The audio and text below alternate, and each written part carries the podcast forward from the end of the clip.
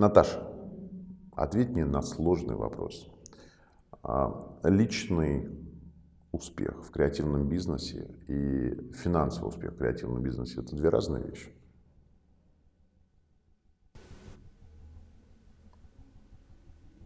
Мне кажется, это очень сложный вопрос.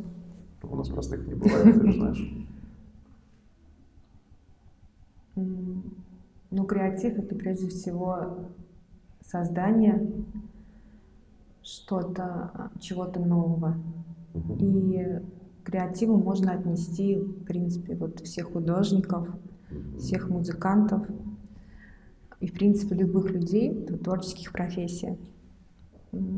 То, что они работают в рекламе или маркетинге, это частные случаи. Если мы посмотрим в общем, то мы прекрасно видим, что есть очень талантливые люди, которые создают шедевры, но их понимают э, спустя несколько лет, э, чаще всего после смерти. И люди э, обычно... Рекламодатели просто не дождутся. Да, не дождутся, да. И люди ценят эти шедевры, то есть обычно после смерти, и бывает там действительно их потомки обогащаются, а сами творцы живут обычно в нищете. И есть э, такой постулат, что творить, создавать можно только в условиях страданий, что счастье не несет в себе никакого креатива, а, что чтобы создать что-нибудь такое шедевральное, нужно э, испытывать определенные ограничения. То есть и, наверное, если мы посмотрим э, историю развития агентств, например, я вот изучаю периодически, чтобы понять, почему то или иное агентство, оно выросло и стало федеральным. Э, я знаю много агентств, которые из малых городов, из Воронежа, из Екатеринбурга. Э, и можно привести очень много примеров, э, когда агентства из региональных стали федеральными. И один из этапов развития, первый шаг к этому, это именно получение какого-либо приза или награды.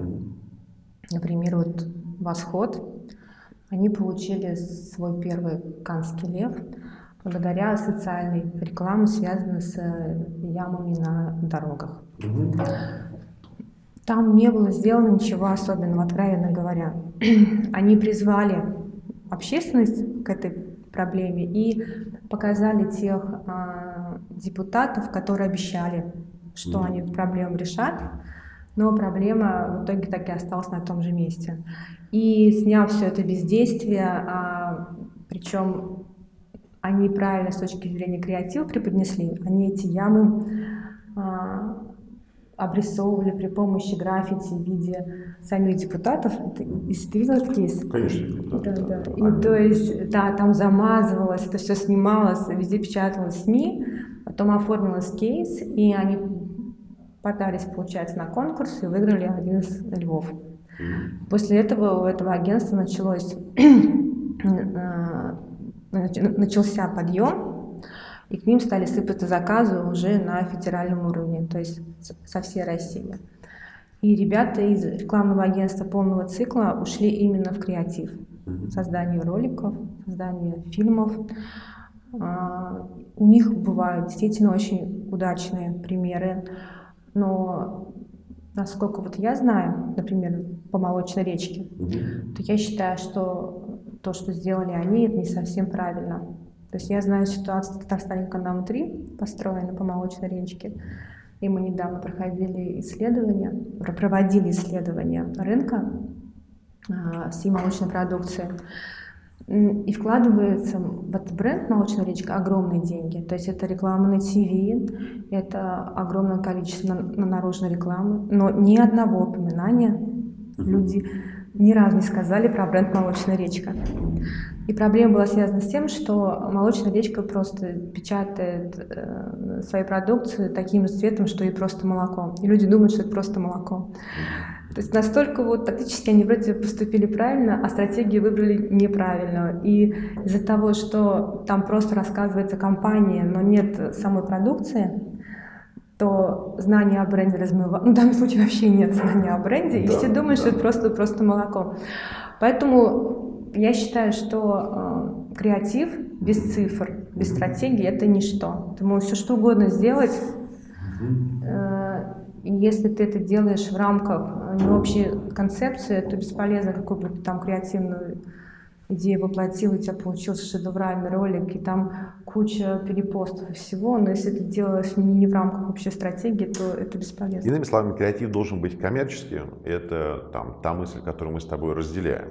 Да. А, но еще мысль, которую мы с тобой, еще одну мысль, которую мы с тобой разделяем, что креатив это всегда работа с ограничениями. Правда? Да, естественно. А в какие ограничения, а, как руководитель, ты себя загоняешь, какими ограничениями ты себя вкладываешь, если можно сказать, для того, чтобы а, развиваться. Вот что Наталья Льдинова делает такого, в чем она себя ограничивает, чтобы быстро-быстро меняться? Ну, давай тоже на примере, чтобы не давай, было конечно. общих слов. Мы э, готовим предложение а, для а, одного из ведущих производителей колбасной продукции. Угу. Там есть а, проблемы определенные. А, мы не одни участвуем в этом тендере. Я знаю, что участвуют другие агентства. Но я знаю, в чем принципиальная разница в нашей работе. Мы проводим а, очень серьезные исследования. Угу. То есть это все делается на наши деньги, на деньги нашего агентства. В поля идут промоутеры и по специальным вопросам, которые напрямую не отвечают на вопросы, мы собираем данные. И мы видим, в принципе, как выглядит рынок в целом и как воспринимает его покупатель.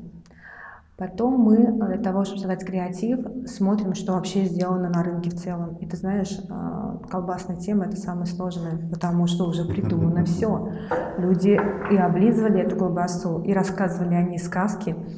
И как только они ее не снимали, и настолько сложная тема, что очень тяжело найти что, какое-либо решение.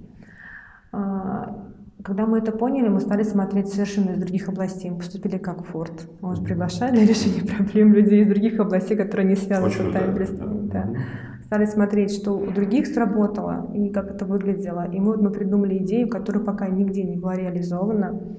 И надеюсь, что мы сможем донести до а, вот наших, получается, нашего клиента эту идею и а, именно ценность этой идеи, потому что она очень проста в исполнении, никто не хочет совершенно, тратить. Совершенно блестящая механика, как я ее услышал, значит, вы сознательно себе, сознательно себе создаете ограничения, благодаря тому, что перед этим вы на свои собственные деньги проводите исследования для того, чтобы понять, чего вы делать не можете. Потому да, что мы знаем, что очень часто случается так, что э, разработанное креативное решение, стратегия, все что угодно, оказывается, что либо они уже кем-то были использованы, либо, а уж совсем плохо, если клиент про это знает. Окей, хорошо. Это э, что касается компании. Что касается лично тебя. Я почему тебе задаю этот вопрос? Потому что э, вижу, как ты все время ставишь перед собой все новые и новые вызовы, во всяком случае, в Фейсбуке. Да, это осознанная а, деятельность, это то, что рождается внутри себя, есть какая-то стратегия. Расскажи, пожалуйста, про это. Вот на текущий момент, когда э, мы стали думать, как вообще развивать компанию, а мы стали обращать очень много внимания на внутренний маркетинг, а, стало понятно, что без развития, без, развития, без развития личного бренда невозможно, в принципе, развитие компании, потому что э, бренд-образование компании требует гораздо больше денег. И гораздо проще развивать компанию через личный бренд. И поэтому мы э, расписали, вот лично я себе расписала несколько шагов, которые я должна сделать в этом году, чтобы к концу э, года прийти с определенными уже с, определенными превращениями, получается, вот именно в личном бренде. Я хочу стать к концу года а, экспертом номер один ну, вот в Казани, по крайней мере. И для этого я а, подписалась сейчас на новый а, курс, который буду вот опять изучать. Это нейрокопирайтинг, то есть писать такие тексты, которые продавали бы, не продавая. Мечта, мечта любого копирайтера. Далее я должна к августу закончить написание книги. Э, книга будет пока для моих сотрудников, поскольку это проба пера. Я бы не хотела, я бы хотела найти свой стиль, так потом какую-то написать серьезную, какую-то серьезную книжку, именно связанную с маркетингом. Нашу секретную библиотеку ты один экземпляр отправишь? Секретную библиотеку это консалт. Мы будем, знаешь, только по паспорту к ней подпускать, обещаем, что она никуда не уйдет. Здорово. Тогда еще один вопрос. А, давай пофантазируем с тобой. Что бы сделала Наташа Лединова с своим агентством, если бы, как бы она его изменила, если бы у нее было неограниченное количество любых ресурсов? Вот представь, все, у тебя, ну, прям, я не знаю, Билл Гейтс решил по непонятным причинам тебе э, пожертвовать все свое состояние. А ты занимаешься при этом любимым делом. И тебе хочется стать номером один, и хочется, чтобы и агентство было номер один. Что случается в этот момент, когда на тебя упали э, такие ресурсы? Если бы на меня упали такие ресурсы, то я бы пошла по пути а, социальной рекламы. Я бы хотела решать какие-то серьезные проблемы и делать это так, как делает а, вот мы были последний раз в Нью-Йорке в агентстве, не помню название. И это агентство, оно аккумулирует носители, креативное агентство и решает им социальные проблемы. Я бы хотела действительно делать не просто, а, не просто увеличивать а, потребление в этом мире. Я бы хотела создавать такую рекламу, которая вызывала бы к общественным проблемам, и чтобы эти проблемы решались. Я, например, вижу, как загрязняется окружающая среда. И у нас э, в Казани вопрос стоит очень острый, потому что у нас строят сейчас мусоросжигательный завод, вот, и у нас уже сортируется мусор. Я знаю, что такого, в многих городах такого пока нет. Вот, и это такая проблема очень э, волнующая наше население. Я бы хотела, чтобы люди были, ну, больше знали об этом, и мы нашли пути решения этой проблемы имеется в виду все жители понимали, что они делают. Вот, потому что тут пересечение вопроса бизнеса получается и, в принципе, благополучие людей. Вот. У нас есть проблемы, которые действительно нужно решать. Казани их не так много, на самом деле, потому что тут правительство старается у нас... А, Основные проблемы уже решены. Ну, не совсем, как бы, да, но есть вещи, которые бы можно было бы поддержать и решать. Например, становление малого бизнеса. Я бы вот открыла, наверное, школу такую социально-бесплатную, которая именно для малого бизнеса, как правильно э, устраивать свой маркетинг и э, развивать себя, потому что малый бизнес, к сожалению, у нас вот после некоторых случаев совсем себя, к сожалению, не жил.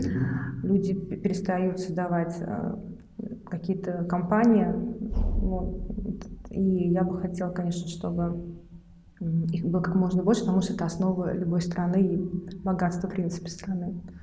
Вот. То есть я бы вот таким образом поступил, если у меня оставались бы деньги. Спасибо тебе за эту великолепную идею, намерение создать креативный бизнес с социальным смыслом.